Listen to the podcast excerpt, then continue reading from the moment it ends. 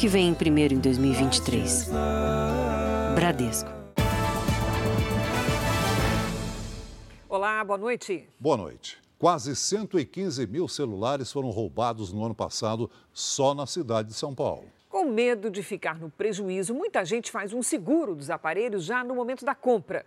Mas é preciso ficar atento ao serviço contratado para depois não se decepcionar. Desolação. Esse é o sentimento da Jéssica ao ver a caixa vazia do celular comprado com muito esforço. O aparelho, que custou quase 4 mil reais, foi levado novinho. Eu me dei conta no meio do caminho que eu não que eu estava com a bolsa aberta e meu celular não estava mais lá na bolsa, não estava nas minhas malas e nem no meu bolso. Furto ou roubo, não importa muito. O fato é que basta um descuido e o celular é levado. Segundo a Secretaria de Segurança Pública do Estado de São Paulo, só no ano passado, mais de 100 mil aparelhos foram roubados. Quando a pessoa tem um seguro, como a Jéssica, ela até respira aliviada, pensa, ah, vou ter o dinheiro de volta, outro aparelho. Mas na prática, não tem sido bem assim. Convencida pelos vendedores da loja onde comprou o celular, Jéssica pagou quase R$ 1.100 a mais para ter uma cobertura completa contra roubo, furto e queda.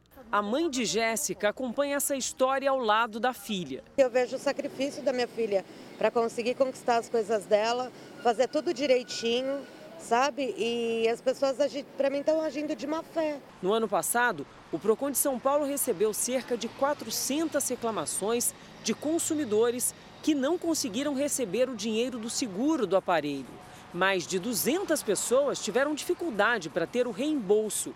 Isso sem contar as cobranças adicionais e indevidas, que somaram 1.344 reclamações.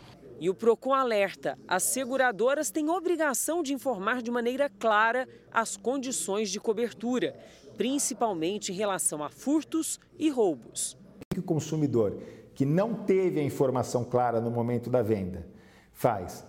Ele verifica que o celular dele desapareceu, vai lá e registra na polícia um furto. E aí a polícia registra como furto simples e o furto simples está fora da cobertura. O que, que tinha que ter acontecido para você ganhar o dinheiro de volta? Eu teria que ter visto a pessoa me roubando ou teria que ter sido um, um roubo mais agressivo. Infelizmente, a Jéssica já perdeu a esperança de receber o valor do celular furtado. Bem aborrecida mesmo, já criei tanta expectativa, quero entrar com todas as medidas possíveis e cabíveis, porque eu me sinto completamente lesada. Uma mulher foi presa em flagrante no Aeroporto Internacional do Rio de Janeiro por levar uma droga conhecida como super maconha na bagagem. A carga foi avaliada em mais de um milhão de reais. Os policiais encontraram quase 16 quilos de skunk. A droga tem o mesmo princípio ativo da maconha, porém é mais forte e vendida por um preço mais alto.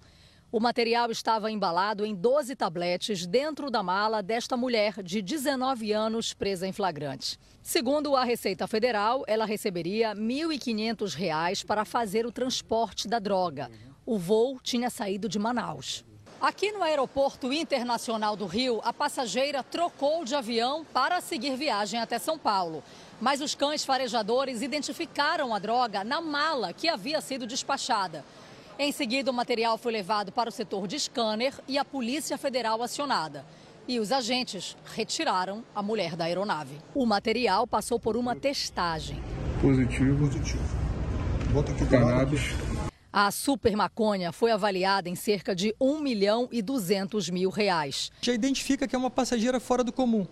Ela falou que não sabia quanto custava a passagem dela, depois falou que a passagem tinha custado 500 reais, falou que não sabia quem tinha comprado, não sabia direito o que, que tinha na mala. Então, é uma série de respostas vagas que dão indício de que há alguma coisa suspeita.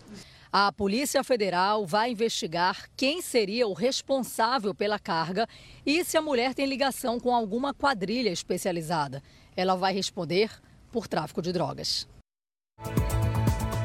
Veja agora outros destaques do dia. Ex-ministro da Justiça com ordem de prisão decretada deve chegar amanhã ao Brasil. Mercado desconfia de plano econômico com foco em impostos e não no corte de gastos. Brasileiros não conseguem voltar do Peru há quase 10 dias por causa de protestos. Tornado provoca mortes e destruição no sul dos Estados Unidos. E na série especial, o zagueiro que vestiu a camisa do Santos e realizou um sonho do pai.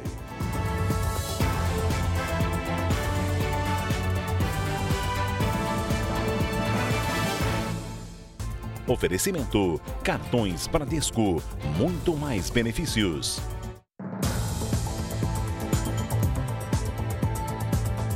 Um levantamento da Confederação Nacional de Transportes, a CNT, mostra que o número de pontos críticos como buracos e quedas de barreiras foi 50% maior em 2022 em comparação ao ano anterior. Os dados revelam ainda que mais de 60% das rodovias brasileiras estão mal conservadas.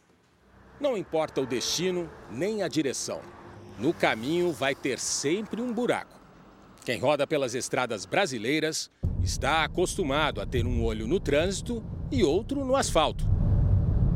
Dados obtidos com exclusividade pela produção do Jornal da Record com a Confederação Nacional de Transportes mostram que no ano passado foram registrados mais de 2 mil pontos críticos em rodovias do país, um aumento de 50% em relação a 2021.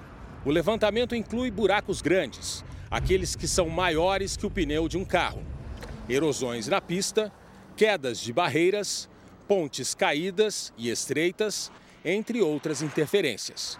Um ponto crítico a cada 44 quilômetros. Na medida em que não existe uma boa sinalização ou em que esses problemas não são corrigidos rapidamente, o usuário sofre um grande comprometimento de segurança, podendo se envolver em acidentes muito graves. Caminhoneiro há 23 anos, o Paulo passa 20 dias por mês na estrada.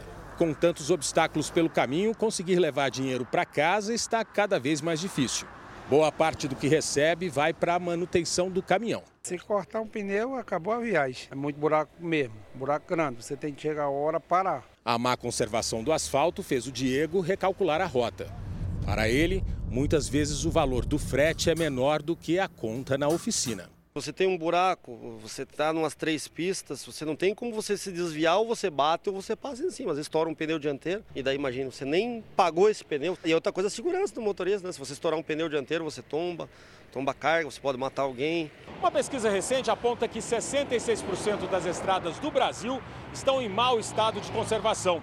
Buracos e remendos como estes aqui na rodovia Fernão Dias, que liga São Paulo a Belo Horizonte, estão entre os principais problemas enfrentados pelos motoristas. O movimento na borracharia do seu José Roberto cresce junto com as falhas na pista. Vários tipos de buraco. Tem buraco grande que bate, estoura pneu, estoura roda.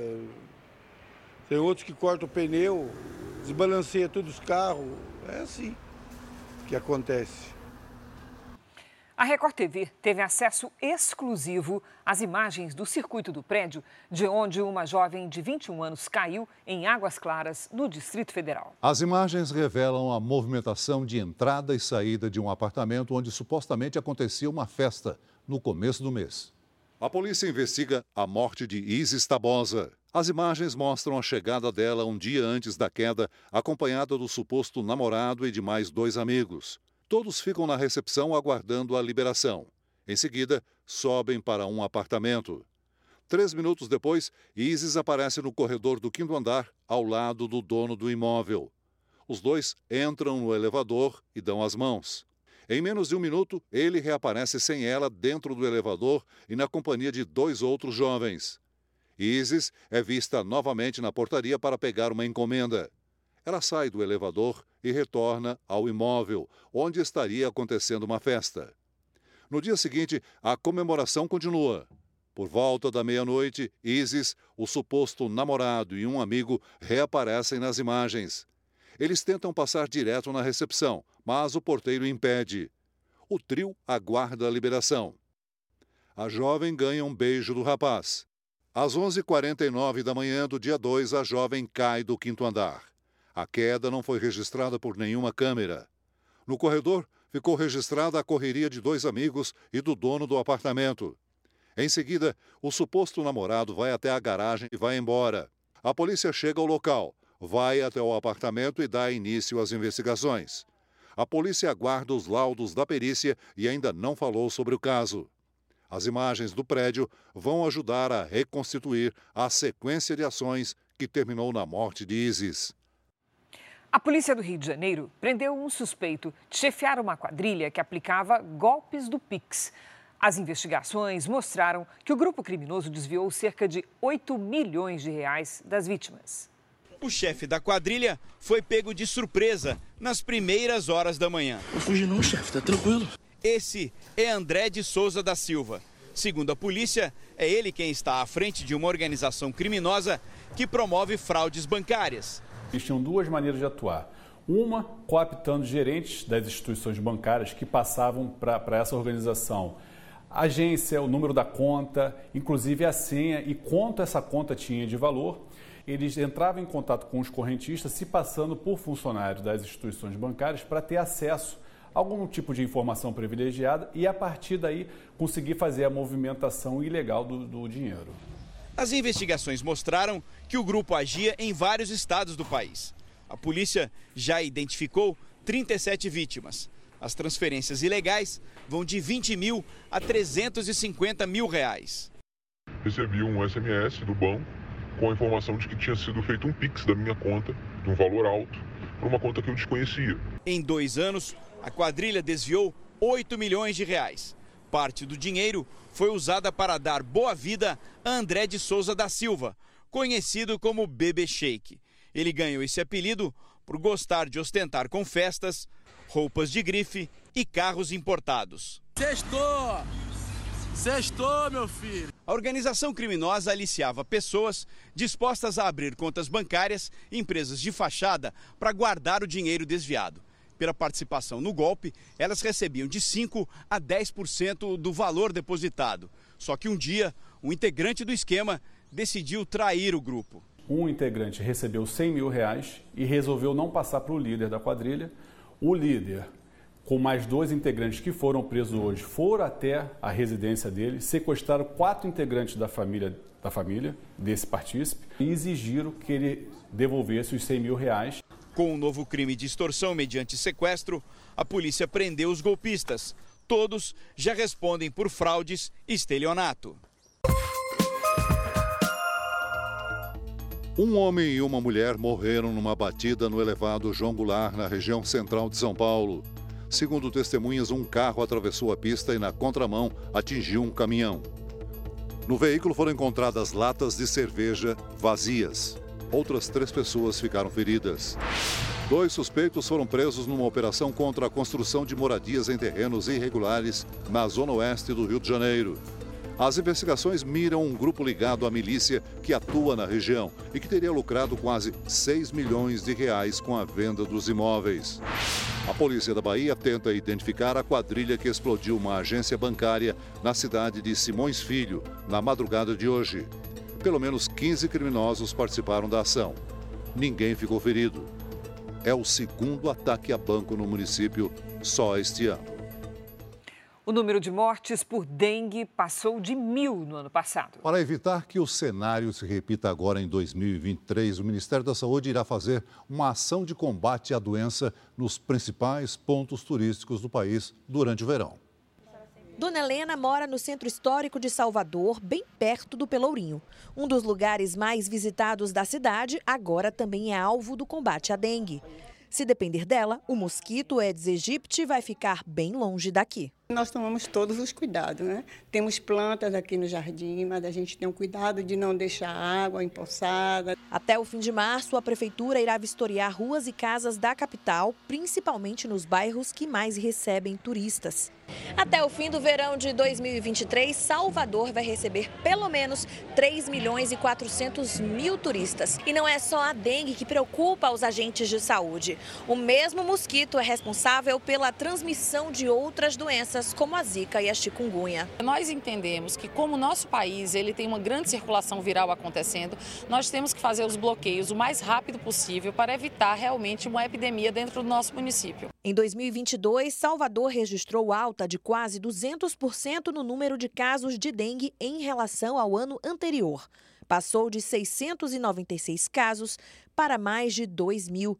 Em Goiânia, os casos foram de 10 mil para 43 mil em 2022. crescimento de 330%. Em São Paulo, o número passou de 7.400 em 2021 para quase 12 mil no ano passado, um aumento de 60%. O casal que veio do Espírito Santo apoia as ações na Bahia. Cada um tem a sua responsabilidade, né? De evitar água parada, né? Evitar de deixar garrafas, né? Vamos aos destaques internacionais. Nos Estados Unidos, ao menos nove pessoas morreram em decorrência das fortes tempestades e dos tornados que atingiram o sul do país. As imagens assustadoras feitas por moradores dão uma ideia da dimensão dos fenômenos. Foram reportados mais de 30 tornados em uma faixa ao longo dos estados da Geórgia e do Alabama. Essa câmera de segurança gravou o momento em que o telhado de uma construção é arrancado, tamanha a força do fenômeno. Na pequena cidade de Selma, os ventos de mais de 170 km por hora devastaram quase tudo. Muitos moradores sequer tiveram tempo de deixar as próprias casas e os que conseguiram, na volta, encontraram um cenário de destruição. Árvores foram arrancadas e veículos foram atingidos, além das casas e lojas que vieram abaixo. Essa mulher chora ao contar que está feliz por estar viva. Já esta comerciante, que se mudou há cerca de quatro meses, viu a própria casa ser destruída. Do centro ao extremo sul do país, agências de monitoramento de desastres reportaram danos. Oito estados registraram prejuízos em decorrência do mau tempo, incluindo a Flórida. Equipes de resgate ainda procuram por desaparecidos e por isso o número de vítimas pode aumentar. Meteorologistas alertam que as mudanças climáticas têm contribuído para a formação de tornados em regiões ainda não preparadas para esses fenômenos. O Partido Republicano dos Estados Unidos quer saber se o filho do presidente Joe Biden teve acesso a documentos sigilosos do governo. Os papéis foram encontrados na casa de Biden, no estado de Delaware. Em uma carta enviada à Casa Branca, um deputado do partido da oposição disse que o endereço estava cadastrado na carteira de habilitação do filho do presidente, Hunter Biden, até 2018. O congressista afirmou que o fato é preocupante. Hunter já foi acusado de se aproveitar do cargo do pai para benefício próprio enquanto trabalhava para uma empresa de gás ucraniana.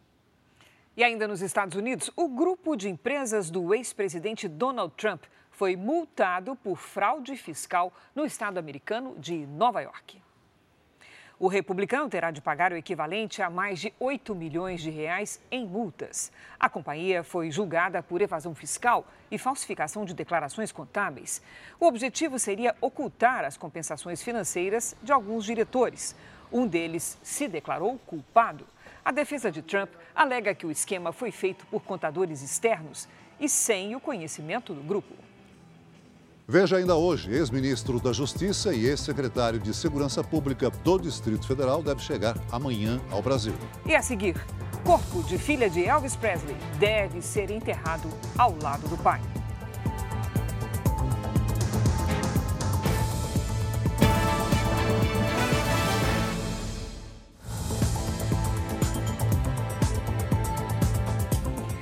Rússia anunciou que tomou o controle de uma nova cidade no leste da Ucrânia. O Ministério da Defesa russo fez um comunicado dizendo que o exército do país assumiu a cidade de Soledar. A conquista seria uma estratégia para isolar forças ucranianas que estão em cidades vizinhas. Já a Ucrânia nega a informação e afirma que está resistindo aos ataques. A conquista russa seria a primeira desde que as tropas deixaram regiões importantes.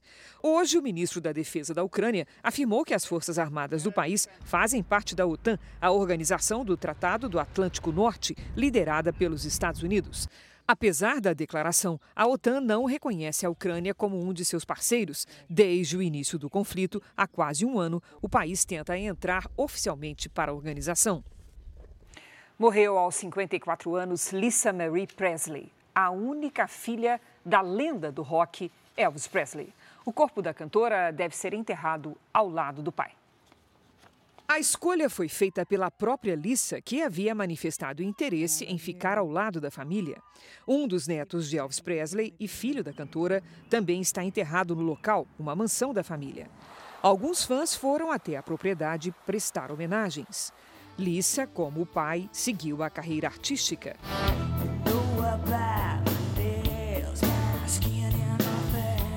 Cantora e compositora, chegou a emplacar dois álbuns entre os mais tocados dos Estados Unidos.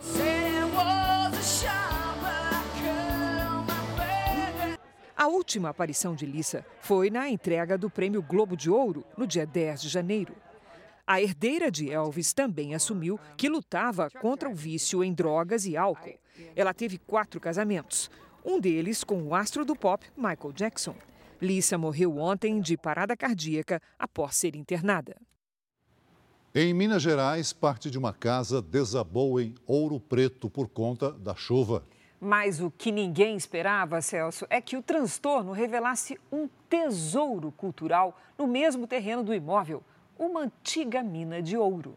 Vitor jamais poderia imaginar o tesouro que estava escondido no quintal. A gente ficou surpreso, né? Porque a mina no terreiro de casa não é qualquer um que tem, não. Ele mora com a mãe e dois irmãos nesta casa construída há mais de 50 anos. A mina de ouro foi descoberta por acaso, depois que um barranco desmoronou e atingiu o imóvel. Parte da estrutura veio abaixo e um buraco em meio aos escombros revelou a mina. Muitas casas foram construídas assim por sobre essas minas. E aí, vez ou outra, acontece de aparecer uma casa que que é, colapsa por conta da, do ressurgimento dessas bocas de minas aqui em Ouro Preto. Ainda não é possível especificar as dimensões da mina. Até agora, sabe-se que é uma herança da época da extração do ouro no estado de Minas Gerais. Após o período chuvoso, uma nova análise será realizada. Devido aos riscos de novos deslizamentos, a família que morava aqui precisou se mudar. Cercada por montanhas, a histórica Ouro Preto, na região central de Minas Gerais, tem aproximadamente 350 minas subterrâneas mapeadas. Tem uma, uma quantidade razoável de ouro, não fosse isso aqui uma cidade, talvez isso aqui não, é, seria uma, uma grande mina hoje. Mas não, ah, eu tenho uma mina e eu vou tirar ouro dela, é, longe disso. A polícia descobriu uma casa que funcionava como depósito clandestino de explosivos em Poá, na Grande São Paulo. Segundo as investigações, os artefatos seriam usados em ataques a bancos e transportadoras de valores. Um homem que estava no local foi preso.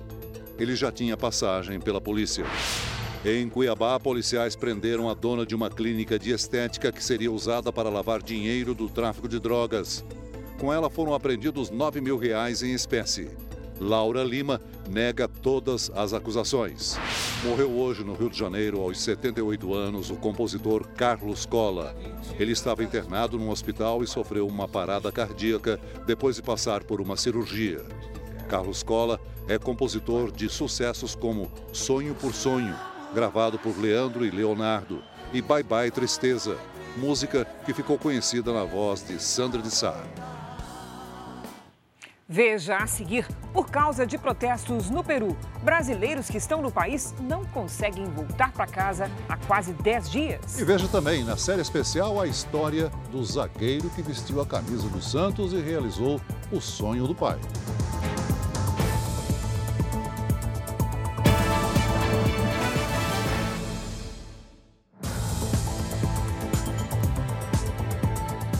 Brasileiros que estão no Peru vivem momentos de angústia, tentam voltar para casa e não conseguem. Por causa das manifestações contrárias ao governo, estradas, aeroportos e pontos comerciais estão fechados.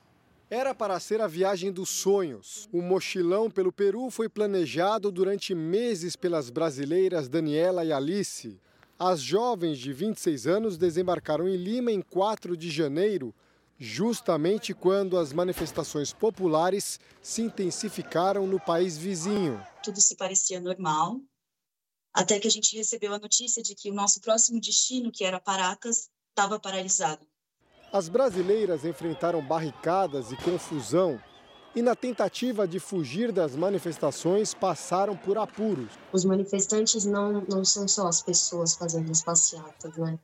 Eles armam barricadas, colocam troncos de árvores, pedras no meio dos caminhos. Os protestos que se espalham pelo Peru já deixaram quase 50 mortos. Os manifestantes pedem a renúncia da presidente do país, Dina Boluarte, que assumiu o cargo depois da prisão do ex-presidente Pedro Castilho, deposto depois de tentar um golpe de Estado.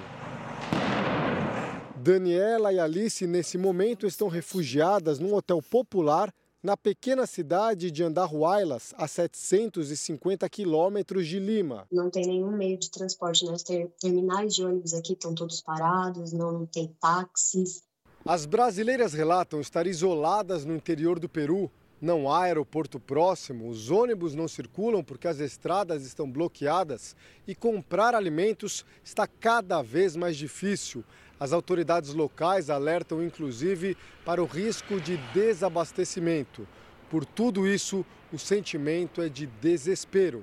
Toda a nossa assistência que a gente está tendo aqui vem dos peruanos. Em nota, o Ministério das Relações Exteriores informou que vem alertando em seu portal consular a situação sobre os protestos sociais em diversas regiões turísticas do Peru, o que tem resultado na retenção temporária de turistas brasileiros que podem ter dificuldade para receber assistência consular que a embaixada tem procurado oferecer. Nem o Ministério das Relações Exteriores, nem a Embaixada do Brasil em Lima informaram quantos brasileiros estão presos no Peru. Quem está preso no país enfrenta problemas para remarcar a hospedagem. O consumidor precisa entrar em contato com a companhia aérea, com o hotel, às vezes até com a agência de turismo e tentar negociar uma saída que não seja um prejuízo nem para a companhia nem para o próprio consumidor.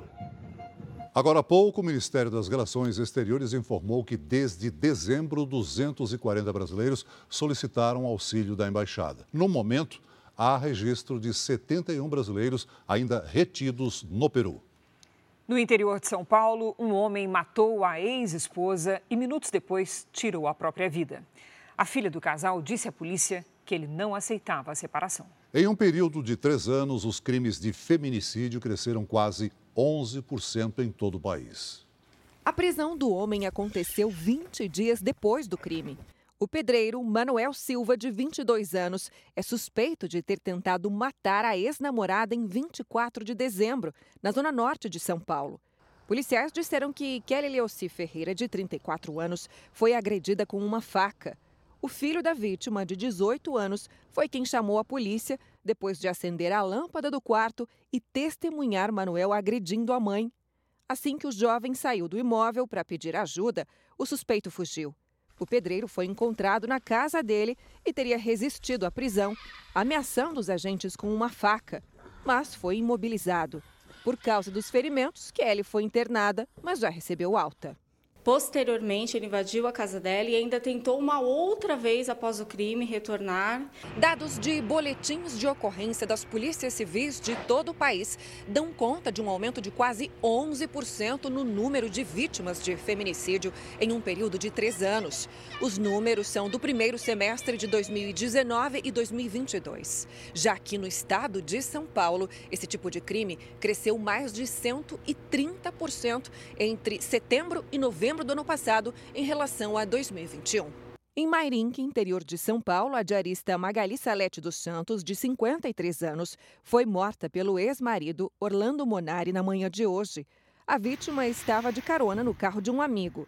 O motorista disse que foi fechado pelo veículo do suspeito, que ordenou que ele parasse o carro e abrisse o vidro. Então, ele atirou na ex-mulher, de quem estava separado havia dois anos, e fugiu. De acordo com a polícia, Orlando acabou tirando a própria vida com a mesma arma minutos depois. O que nós temos é que nunca houve o registro anterior de violência doméstica. Ela mesmo não registrou nenhuma ocorrência, não pediu medida protetiva, não, não há nada nesse sentido. O que vamos esclarecer agora é se a origem da arma de fogo, que isso ainda está é, em dúvida. Dois homens morreram, oito foram presos e um menor foi apreendido numa operação policial na zona norte do Rio de Janeiro. Segundo a investigação, eles seriam traficantes que se preparavam para invadir uma comunidade rival. 11 fuzis foram apreendidos. As armas estavam com suspeitos que invadiram as casas de moradores para tentar escapar do cerco policial. As marcas do confronto ficaram nas fachadas. Os proprietários não se feriram. A investigação aponta que pelo menos 30 traficantes se preparavam para invadir as comunidades do Campinho e do Fubá, na zona norte do Rio. A região é alvo de uma antiga disputa entre o tráfico de drogas e a milícia. Os criminosos aguardavam instruções para começar o ataque quando a polícia chegou. No tiroteio, dois homens morreram. Um deles é Rafael Cardoso do Vale, conhecido como Tio Baby. Segundo a polícia, ele seria um dos chefes da maior facção criminosa do Rio. O Baby ele é conhecido como um, os traficantes chamam de puxador de guerra ele lidera uma tropa que busca novos territórios. O menor foi apreendido e oito suspeitos presos.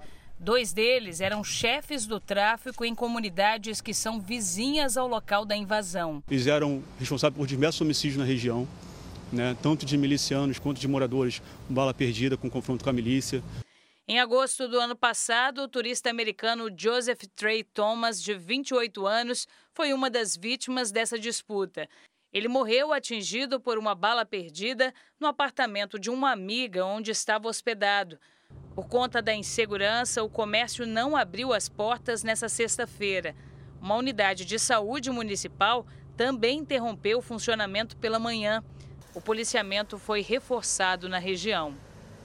O ex-ministro da Justiça e ex-secretário de Segurança Pública do Distrito Federal, Anderson Torres, deve desembarcar no Brasil na manhã desse sábado, num voo vindo de Miami, nos Estados Unidos. Ele está com a prisão decretada pelo Supremo por suposta omissão durante a invasão dos prédios do Congresso, Supremo e do Palácio do Planalto.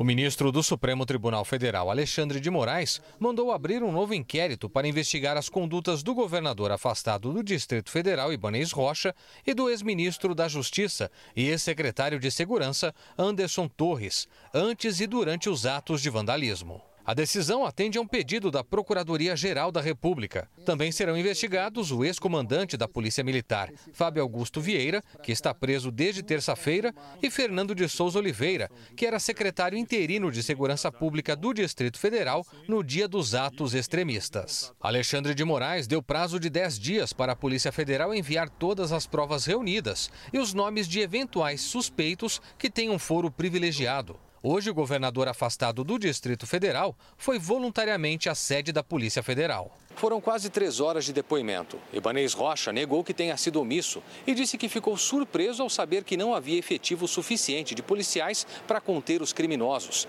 A Polícia Federal espera agora ouvir o ex-ministro Anderson Torres, que deve chegar ao Brasil amanhã de manhã em voo vindo de Miami, nos Estados Unidos. Hoje, o ministro da Justiça, Flávio Dino, afirmou que pode pedir a extradição de Torres ao governo americano se ele não vier. Nós vamos, claro, aguardar até a segunda-feira que essa apresentação ocorra. Nós desejamos que ela ocorra, porque isso vai possibilitar o andamento das apurações. Caso na próxima semana essa apresentação não se confirme, é claro que por intermédio dos mecanismos de cooperação jurídica internacional, nós vamos deflagrar já na próxima semana os procedimentos voltados à realização da extradição, uma vez que há uma ordem de prisão expedida. As audiências de custódia dos detidos nos atos extremistas devem terminar entre amanhã e domingo. Depois disso, os presos deverão ser levados para os estados onde moram. A Corregedoria da Polícia Militar do Distrito Federal recebeu denúncia contra o ex-comandante de operações, Jorge Eduardo Naime, demitido depois do quebra-quebra. Ele teria atrasado intencionalmente a atuação das forças de segurança. Procedimentos internos para investigar a eventual conivência de parte dos policiais militares também foram abertos hoje. Vamos voltar a Brasília agora ao vivo, porque a Procuradoria-Geral da República pediu ao Supremo Tribunal Federal a inclusão do ex-presidente Jair Bolsonaro no inquérito que investiga os atos de vandalismo aos prédios dos três poderes no domingo. Quem tem os detalhes é o nosso colega Clébio Cavagnoli. Olá, Clébio, boa noite. Olá, Cris. Boa noite a você e ao Celso. O pedido ao Supremo é assinado por um grupo de subprocuradores da República. Eles pediram ontem ao procurador-geral Augusto Aras que Bolsonaro seja investigado. Aras aceitou o pedido. Um dos argumentos citados é um vídeo postado pelo ex-presidente numa rede social na terça-feira.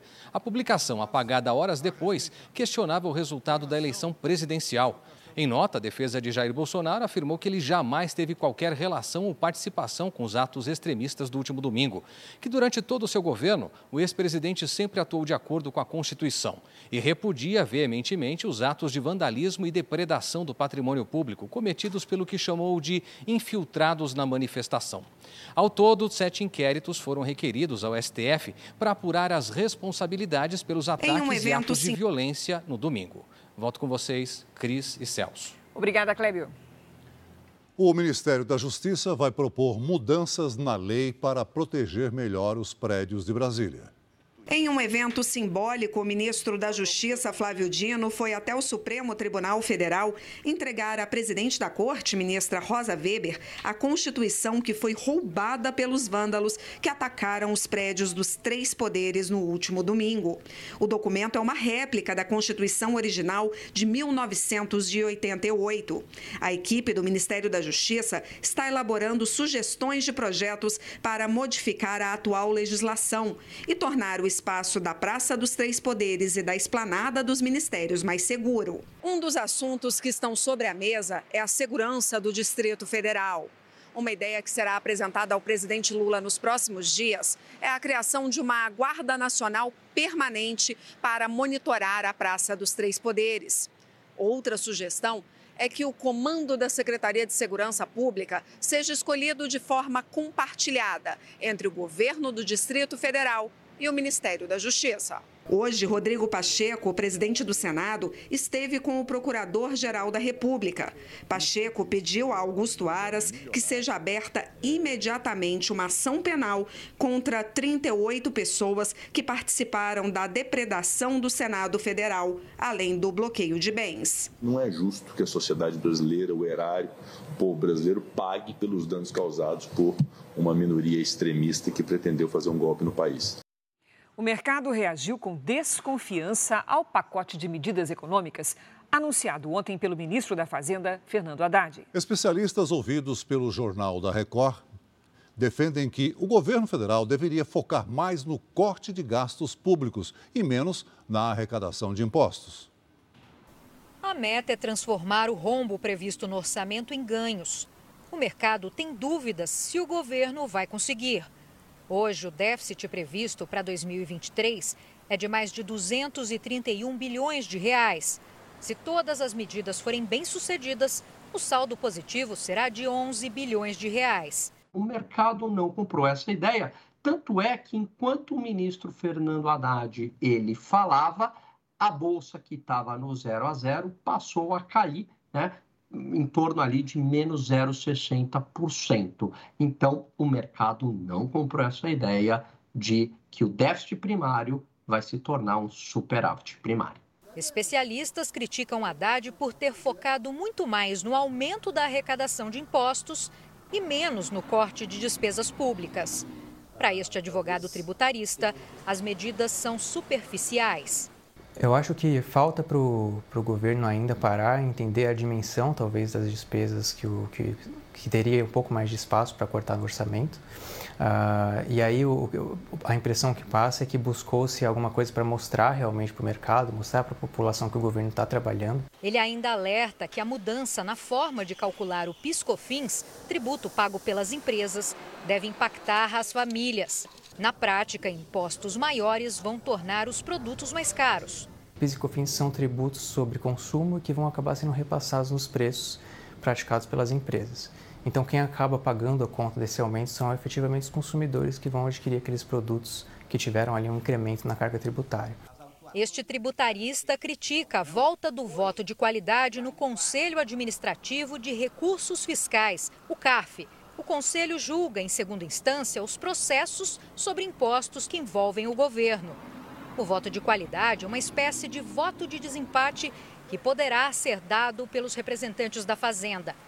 Na prática, fica mais difícil para uma empresa derrotar o governo nesse tipo de assunto. A mudança de regra cria insegurança jurídica. Eu acho que a alteração do voto de qualidade no CARF é puramente arrecadatória e adota uma solução que, embora não seja inconstitucional, também não é boa. É, já se mostrou no passado como ineficaz. A Confederação Nacional da Indústria cobrou ainda a realização da reforma tributária. Em um comunicado, disse esperar que o governo trate com a devida urgência e prioridade os demais pilares de sua agenda econômica. A Federação das Indústrias do Estado de São Paulo também reforçou ontem que a reforma tributária é necessária. Apesar das críticas, o entendimento é que a equipe econômica foi rápida em apresentar um pacote para resolver o déficit. Hoje, Fernando Haddad esteve no escritório do Ministério da Fazenda em São Paulo para se encontrar com outros integrantes do governo, economistas e diretores de instituições financeiras. O conteúdo da reunião não foi divulgado. A Americanas, uma das maiores empresas de varejo do Brasil, pediu recuperação judicial após a descoberta de um rombo de 20 bilhões de reais no balanço comercial. A Adriana Perrone tem os detalhes. Boa noite, Adriana. Boa noite, Celso, Cris. O juiz Paulo Assédio Stefan acaba de conceder uma medida de tutela de urgência cautelar a pedido da Americanas. Essa ação prepara um processo de recuperação judicial. A decisão vem após a empresa comunicar que foram encontradas inconsistências em lançamentos contábeis no balanço, em valor que chega a 20 bilhões de reais. As ações da empresa despencaram quase 80% ontem após a divulgação do rombo, mas hoje tiveram alta. A nova diretoria da empresa, que tomou posse há pouco mais de uma semana, renunciou. Celso, Cris.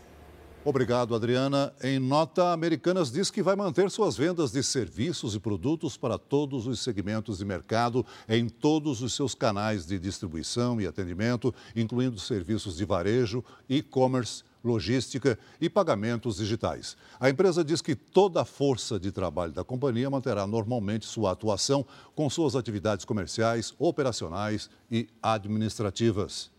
Dez capitais brasileiras já registraram mais chuva que o normal para o mês de janeiro. No interior de Minas, as estradas foram muito afetadas pelos fortes temporais. Vamos conversar com a Lidiane Sayuri. Oi, Lid, boa noite. Alguma chance de mudança nesse final de semana? Tem sim, Cris. Boa noite para você. Oi, Celso. Boa noite. Boa noite a todos. Neste momento, uma nova frente fria começa a se formar entre a Argentina e o Uruguai.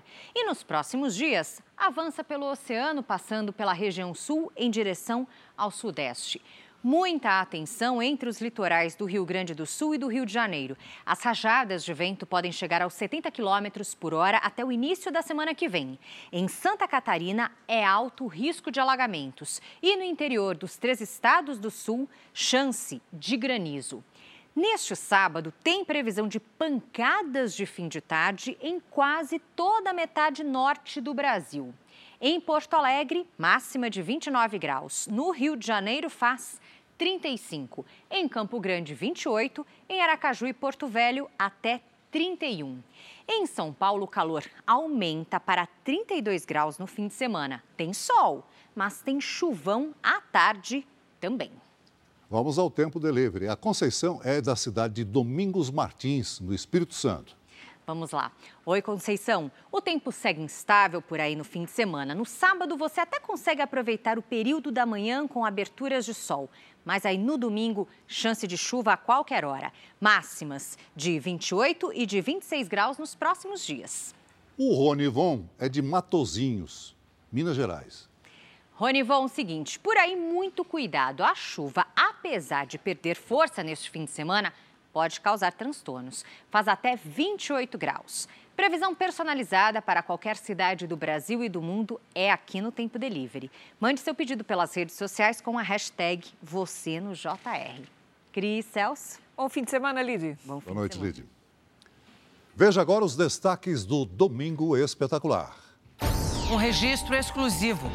Repare a quantidade de tiros que foram disparados contra a parede. Nossa equipe no México é a primeira a entrar na casa onde vivia Erraton, suspeito de liderar um dos maiores cartéis de droga do mundo. Como a casa ficou depois da operação que acabou com a prisão do filho de El Chapo? Olha a quantidade. de munição. O gato, que foi confundido com uma jaguatirica, acabou capturado e solto na mata. O problema é que o bicho tem dono e custa caro. Gente, não é onça, não, pelo amor de Deus.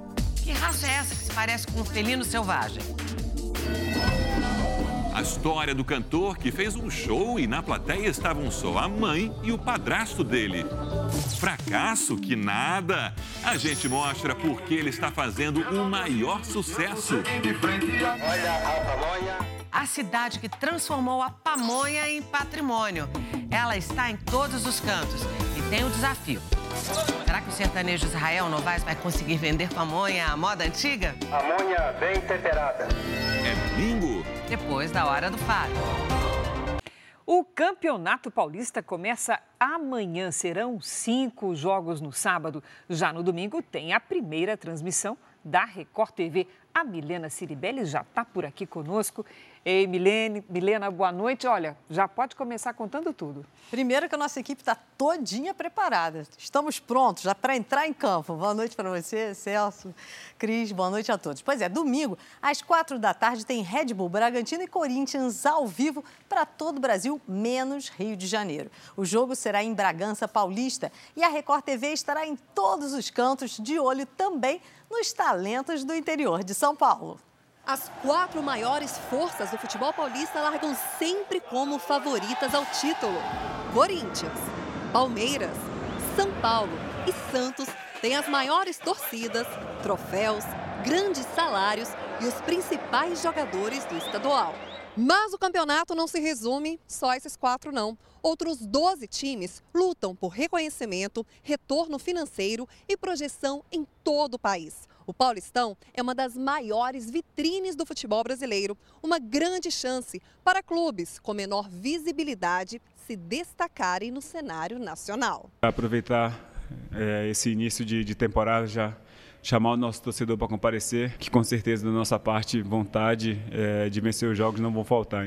Botafogo, Bragantino e Inter de Limeira estão no grupo A, junto com Santos. Água Santa, Guarani e Mirassol brigam por duas vagas com São Paulo no grupo B. No grupo C, Ferroviária, Ituano e São Bento são os rivais do Corinthians, enquanto Portuguesa, Santo André e São Bernardo estão no grupo D, o mesmo do atual campeão Palmeiras. A Record TV vai mostrar para o Brasil inteiro, menos para o Rio de Janeiro, todo o carisma dos clubes do interior. O Ituano foi o último a levantar a taça em 2014 e segue firme na elite do Paulista há 22 anos. E por falar em primeira divisão, quem está de volta é a tradicional portuguesa, depois de sete anos na Série A2. O Botafogo de Ribeirão Preto, que revelou Raí e Sócrates, tem no comando uma atração, Paulo Baier. Lembra dele? O segundo maior artilheiro da era dos pontos corridos do Brasileirão. Os jogos vão ser difíceis, só tem times de qualidade e, o nosso também tem qualidade, então espera que a gente possa é, fazer e iniciar bem a competição. O técnico mais novo do Paulistão vem da Grande São Paulo. Aos 38 anos, Thiago Carpini vai comandar o Água Santa de Diadema. Novo, mas com experiência internacional, o treinador passou por estágios de respeito. A gente passou um período ali com o Atlético de Madrid, acompanhando os trabalhos do Simeone. Depois no Barcelona, passamos também pelo Benfica e um período que o Jorge Jesus estava lá. No Mirassol, tem gente que vem do outro lado do mundo para jogar o Paulistão. O atacante chinês Yulong Xiao, de 22 anos. Os favoritos que se cuidem, porque no interior tem muita gente boa querendo aparecer. E a Record TV vai ficar de olho em todo mundo. É, a festa vai começar. Na série de hoje vamos falar do Santos, um time que mistura juventude e experiência e conta com um xerifão na zaga para guiar os meninos da Vila para o título paulista. Maicon tem uma carreira de sucesso, mas que só ficou totalmente completa após assinar com o Peixe e realizar o sonho do pai dele.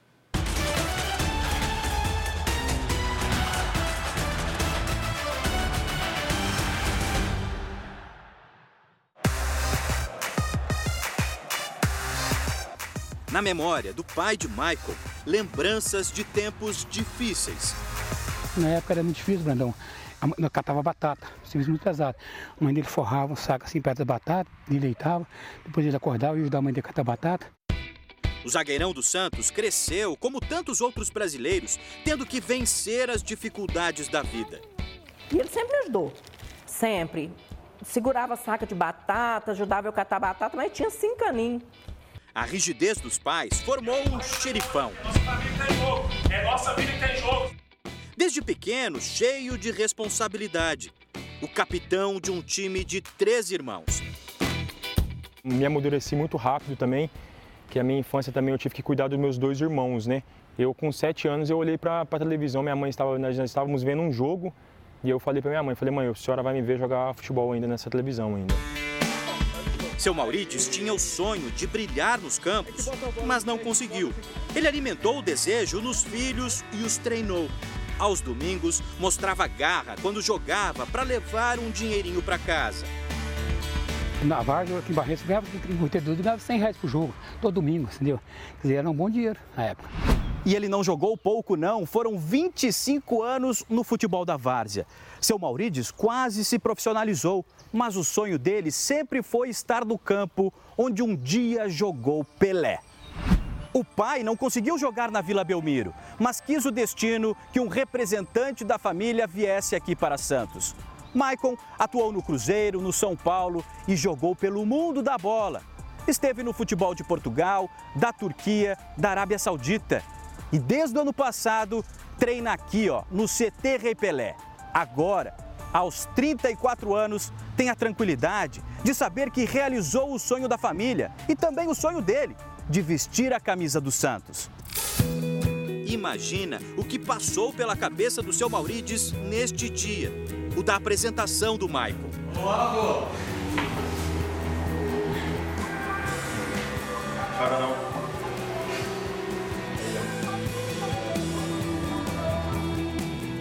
Zagueirão herdou a paixão pelo Santos e o pai finalmente pôde vestir a camisa do Peixão. E aí, seu Luiz? Sonho realizado? Graças a Deus. Por que, que não ganha um pai, um um, o filho realizar o sonho do, do, time do seu coração, cara? Saber que tá lá hoje. E é o time que você ama. Tem, tem um orgulho muito grande. Eles só lamentam não ter conseguido conhecer o Rei Pelé pessoalmente. Mas fizeram questão de se despedir do rei, que inspirou mais uma família de santistas. Pai, desde quando eu me entendo por gente, meu pai sempre falava do Pelé. É, nós fomos no velório do rei e foi um momento bastante triste para nós assim. Em homenagem a Pelé, Soteudo vai vestir a camisa 10 do Santos neste Campeonato Paulista. Demonstrou que merece usar a camisa 10 e espero que em 2023 ele honre ainda mais esse número. No Paulistão, além da Vila Belmiro, o Canindé também será a casa do Santos. A ideia do clube é fazer neste ano pelo menos um jogo por mês na capital paulista, no Estádio da Portuguesa. Cinco jogadores chegaram para turbinar o elenco do Peixe. Entre eles, o goleiro Vladimir, que retorna ao clube. O volante Dodge, que estava no Caxiwa Reysol do Japão. E o atacante colombiano Steven Mendoza. Mas o time mantém a tradição de formação de craques e os meninos da vila, é claro, estão no grupo. Entre eles, Ângelo e Marcos Leonardo, que acabaram de aparecer na lista de uma revista inglesa entre os 50 jovens mais promissores do futebol. Uma boa parceria para o experiente zagueiro Maicon, que aos 34 anos ainda quer jogar muita bola. Nesta temporada, ele vai lutar para realizar um desejo dele e um sonho do pai. Se o Michael consegue um título para o Santos. Aí eu morro. Aí, acho que, aí eu acho que eu, eu tenho certeza que nós vamos, esse ano vamos ganhar um título. É muito bacana essa determinação, né? Eu vou chegar lá e chegou. Parabéns para o Michael. E o Campeonato Paulista 2023 é o tema do podcast JR 15 Minutos. O Celso Freitas bateu um papo com os nossos colegas, o jornalista e narrador esportivo Lucas Pereira e o repórter Jean Brandão. Ouça no r7.com, Play Plus e nos aplicativos de podcast. E vale lembrar que aqui no Jornal da Record você vai estar por dentro dos gols do Paulistão e domingo, às quatro da tarde, tem transmissão Red Bull Bragantino e Corinthians. Até lá, gente. Cris, Celso. É emoção garantida, Milena? Garantida. Valeu. Valeu. Valeu. Essa edição termina aqui e à meia-noite e meia tem mais Jornal da Record. Fique agora com a novela Jesus e logo após Amor Sem Igual tem A Lei e o Crime. Boa noite, bom fim de semana para você. Boa noite.